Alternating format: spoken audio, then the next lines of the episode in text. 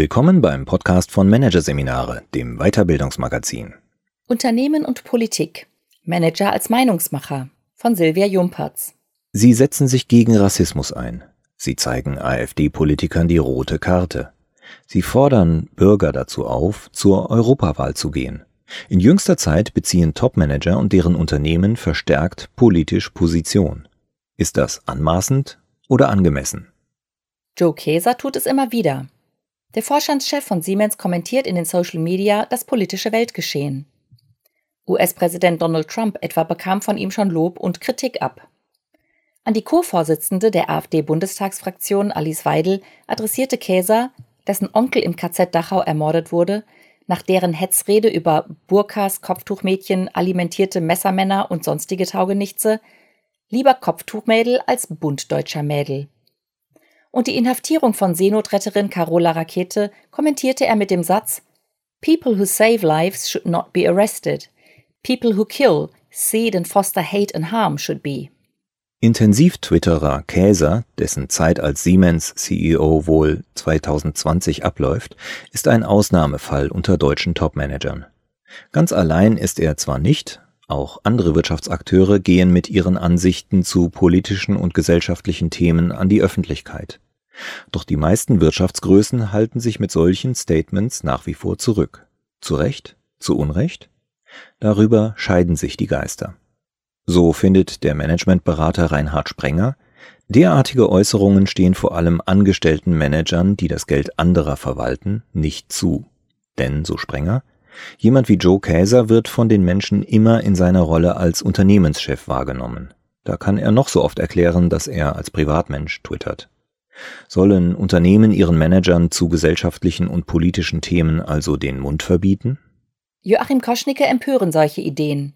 Das wäre eine unzulässige Beschneidung von Freiheitsrechten, kontert der ehemalige Wahlkampfstratege Angela Merkels, der heute als Unternehmensberater zum Thema strategische Kommunikation bei Hering Schuppener Consulting in Berlin arbeitet.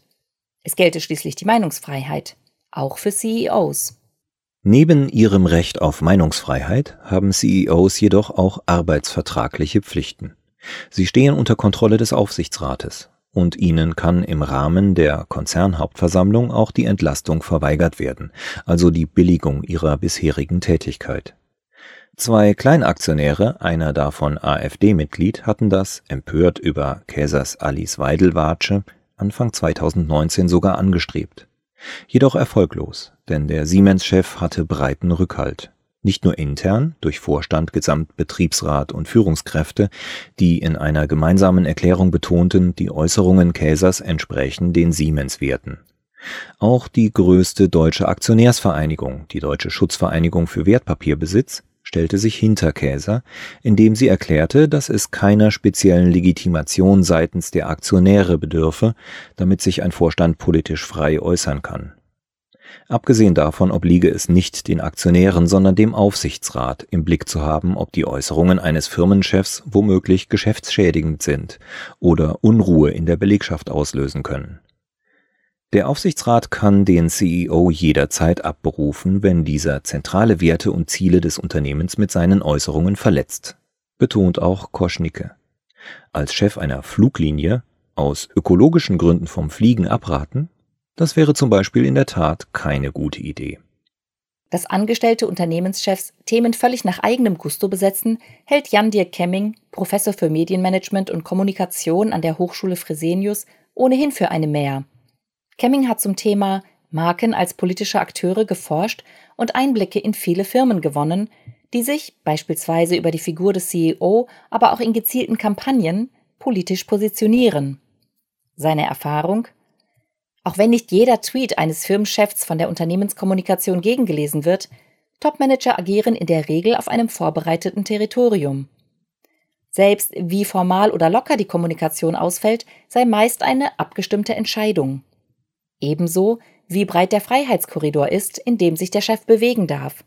Je weiter dieser Korridor ist, umso größer ist freilich die Gefahr, dass sich ein Topmanager mit einem Post doch einmal vergreift, auch Hochleistungstwitterer Käser ist schon in Fettnäpfe getreten.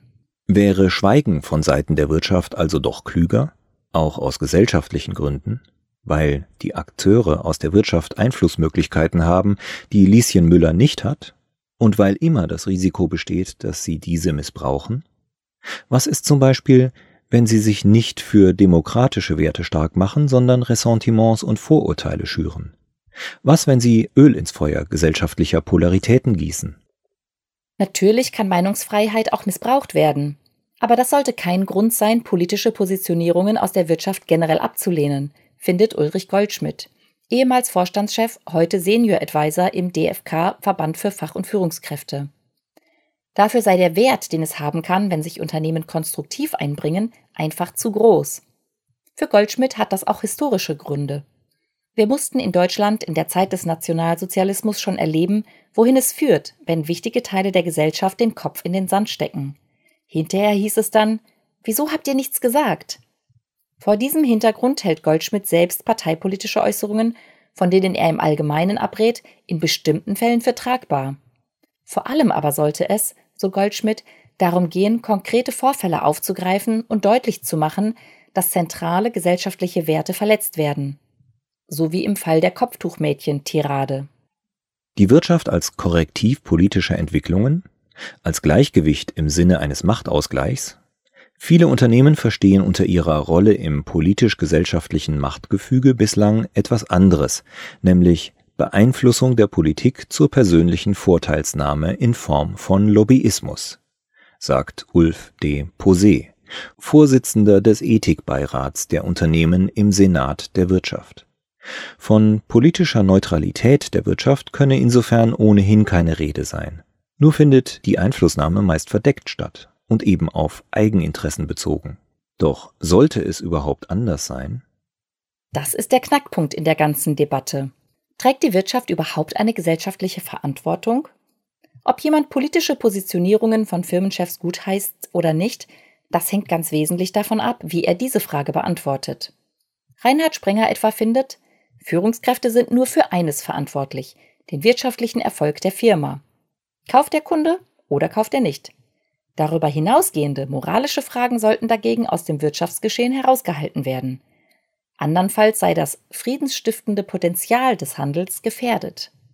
Was bei Sprenger als Imperativ daherkommt, kann man allerdings auch als Zustandsbeschreibung einer Wirtschaft lesen, die jahrzehntelang so funktioniert hat als nach eigenen Logiken tickendes System, das sich wenig um die Nebenwirkungen des eigenen Handelns in den anderen Systemen gekümmert hat. Heute finden viele, angesichts übergreifender Probleme, die zu komplex sind, um sie in einem System lösen zu können, geht das nicht mehr. Man kann Wirtschaft in einer Netzwerkgesellschaft nicht mehr als hermetisch abgeschlossenes System betrachten, sagt Jan-Dirk Kemming. Selbst wenn Manager dies wollten, seien sie heutzutage nicht mehr in der Lage, ihr Business ohne nach links und rechts zu schauen durchzuziehen. Stattdessen müssen sie sich mit einer Vielzahl von Anspruchsgruppen auseinandersetzen, um überhaupt navigationsfähig zu bleiben. Der Zivilgesellschaft, der Politik, NGOs zählt Kemming auf. Manager und die Marken, für die sie stehen, seien de facto Akteure im gesellschaftlich-politischen Geschehen. Da könne es, so Kemming, auch Sinn machen, diese Rolle ganz bewusst und offen zu besetzen. Gerade der Figur des CEO kommt dabei immer größere Bedeutung zu. Die Erwartungen vieler Mitarbeiter und Konsumenten bewegen sich eindeutig weg vom funktionalen CEO, der sich nur um die Geschäfte kümmert, so Kemming. In einer Ende 2018 publizierten Studie des Meinungsforschungsinstitutes Seaway stimmten nicht nur 46 Prozent der rund 5000 befragten Bürger der Aussage zu, Markenunternehmen sollten ihre Haltung zu gesellschaftspolitischen Themen äußern, während bloß 34 Prozent dies ablehnten. Gut jeder Zweite erklärte darüber hinaus, er fände es wichtig, dass Unternehmenschef persönlich Position beziehen. Die Studie zeigt aber auch, dass die Bürger in Lager gespalten sind, wobei die Grenzlinien ziemlich genau entlang verschiedener Parteipräferenzen verlaufen. Linken, SPD und Grünen Wähler sind eher für politische Positionierungen der Wirtschaft, Unions- und FDP-Wähler sind eher dagegen. Und die schärfste Ablehnung kommt von den AfD-Wählern, was kaum verwunderlich ist, da vor allem der AfD meist Kritik entgegenschlägt. Politische Positionierungen können Unternehmen demnach tatsächlich Plus, aber eben auch Negativpunkte einbringen. Sie sind letztlich ein Balanceakt. Deswegen stellen Unternehmen auch wirtschaftliche Kalkulationen an, bevor die Entscheidung fällt, Stellung zu beziehen. Lohnt es sich zum Beispiel, bestimmte Zielgruppen zu bruskieren, dafür aber die Reputation bei anderen, besonders relevanten Zielgruppen zu steigern? Konzerne wie Siemens machen einen Großteil ihres Geschäfts im Ausland und im B2B-Bereich. Ihnen liegt der internationale Ruf des Wirtschaftsraums Deutschland stärker am Herzen als der deutsche Absatzmarkt.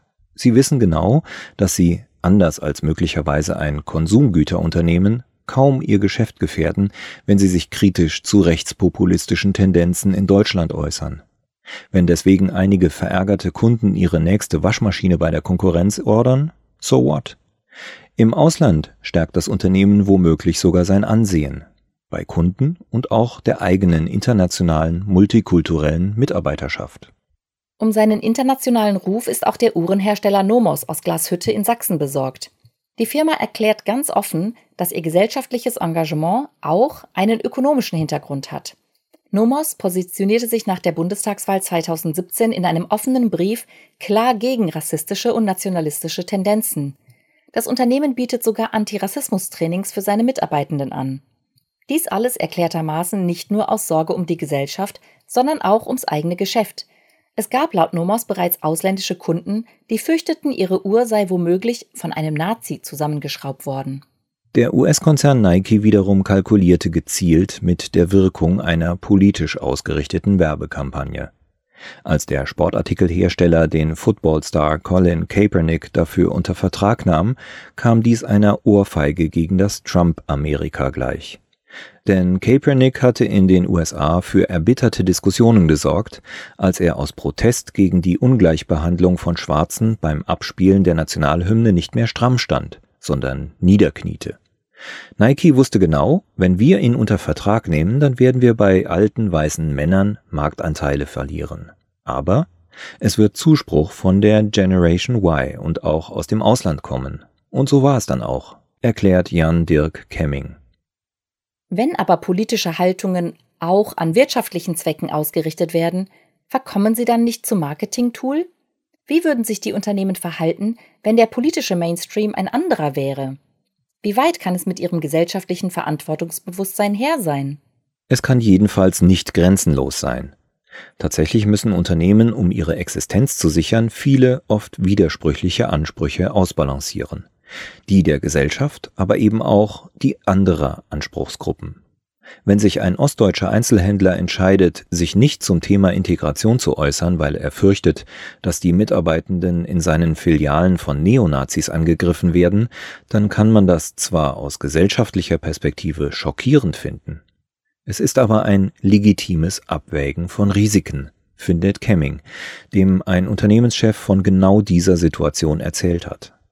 Die Frage, ob es ebenso angemessen ist, sich aus Furcht, den einen oder anderen Aktionär zu verärgern, eine Bemerkung zu verkneifen, die man eigentlich wichtig findet, kann nur jeder Firmenchef bzw. jedes Unternehmen für sich selbst beantworten. Wenn gesellschaftspolitische Statements aus der Wirtschaft erkennbar mit Eigeninteressen einhergehen, müsse das die Äußerungen im Übrigen nicht entwerten, findet Jan Dirk Kemming. Im Gegenteil, denn idealerweise sollten sich Unternehmen ohnehin zu Themen positionieren, zu denen sie einen echten Bezug haben. Der allerdings muss nicht immer völlig offensichtlich auf der Hand liegen. Wenn beispielsweise Joe Keser zum Ausdruck bringt, dass Rassismus keinen Platz in Deutschland hat, dann mag das wenig mit einem Industriekonzern zu tun haben. Es passt aber durchaus zu den Werten von Siemens, findet Kemming.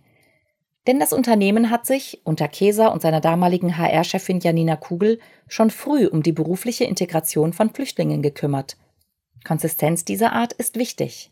Damit sie entstehen kann, muss sich ein Unternehmen allerdings zunächst einmal selbst gründlich unter die Lupe nehmen, bevor sich ein Manager mit Äußerungen aus dem Fenster lehnt. Für welche Werte steht das Unternehmen? Und wird es den eigenen Ansprüchen in seinem Handeln überhaupt gerecht? Erst dann sollte die Frage folgen, zu welchen gesellschaftspolitischen Themenfeldern man etwas Sinnvolles beitragen könnte. Umreißt Joachim Koschnicke den idealen Weg. Doch so bedeutsam das Bemühen um Konsistenz ist, stets stellt sich die Frage, ob es überhaupt gesehen wird. Tatsächlich laufen Firmenchefs, die Stellung beziehen, ständig Gefahr, mangelnder Glaubwürdigkeit bezichtigt zu werden, nach dem Motto Wasser predigen, Wein trinken. Siemens-Chef Käser hat sich diesen Vorwurf schon gefallen lassen müssen. Etwa weil er sich, trotz seiner Bekenntnisse zu Demokratie und Humanität, erst auf großen öffentlichen Druck dazu durchrang, nach der Ermordung des Journalisten Jamal Khashoggi eine Geschäftsreise nach Saudi-Arabien abzusagen, die er Wochen später doch noch durchführte. Derartiges scheint die Kritik zu bestätigen, dass Unternehmen Moral nur da wichtig ist, wo es ihnen in den Kram passt. Käser hat sich zu seinem Konsistenzproblem erklärt. Er hat, etwa in längeren Interviews, deutlich gemacht, warum er als Unternehmenschef nicht allein auf Basis höherer Werte entscheiden kann, sondern wirtschaftliche Interessenslagen und ethische Fragen ständig neu ausbalancieren, die Konsequenzen stets im Einzelfall abwägen muss. Berater Joachim Koschnicke gibt dem Siemens-Chef in Angelegenheiten wie dem Khashoggi-Fall noch in anderer Hinsicht recht. Er findet, dass sich Europäer gut und gerne zu europäischen Themen äußern können, aber Zurückhaltung üben sollten, wenn es um gesellschaftspolitische Einordnungen an anderen Orten der Welt gehe. Denn so Koschnicke, es knüpft an eurozentristische koloniale Verhaltensmuster an, wenn Angehörige westlicher Staaten über außereuropäische Kulturen, die zum Teil andere in Jahrhunderten gewachsene Gesellschaftsmodelle haben, richten. Das sei etwas anderes als demokratiefeindliche Tendenzen oder Populismus im eigenen Kulturraum zu kritisieren. Während diese kulturrelativistische Sicht manchem zu weit gehen dürfte, finden andere, dass meinungsfreudige Firmenchefs selbst innerhalb ihres eigenen Kulturraumes nichts anderes tun, als sich überheblich aufzuspielen, zu moralisieren. Moral oder Moralisierung? Das ist eine weitere neuralgische Frage, an der sich der Konflikt über politisierende Firmenchefs entzündet. So vermutet Reinhard Sprenger, dass hinter Einlassungen wie Joe Kesers Tweet über die Inhaftierung Carola Raketes nicht zuletzt der Drang stecken könnte, sich selbstherrlich als rechtschaffener Mensch zu inszenieren.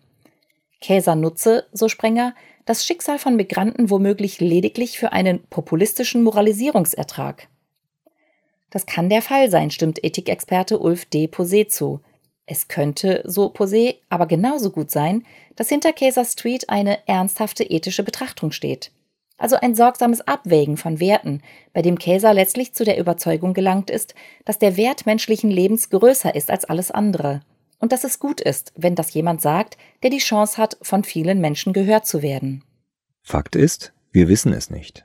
Selbstinszenierung mag im Fall Käser eine Rolle spielen oder nicht.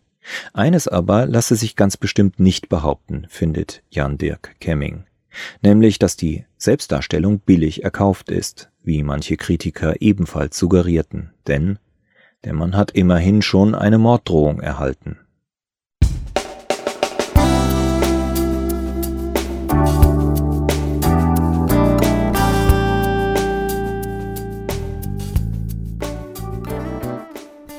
Sie hörten den Artikel Unternehmen und Politik. Manager als Meinungsmacher von Silvia Jumpertz aus der Ausgabe Januar 2020 von Managerseminare, produziert von Voiceletter. Weitere Podcasts aus der aktuellen Ausgabe behandeln die Themen Selbstorganisation im Unternehmen, aus Versehen ausgebremst und Lernumgebung Unternehmen. So lernt das Gehirn nicht.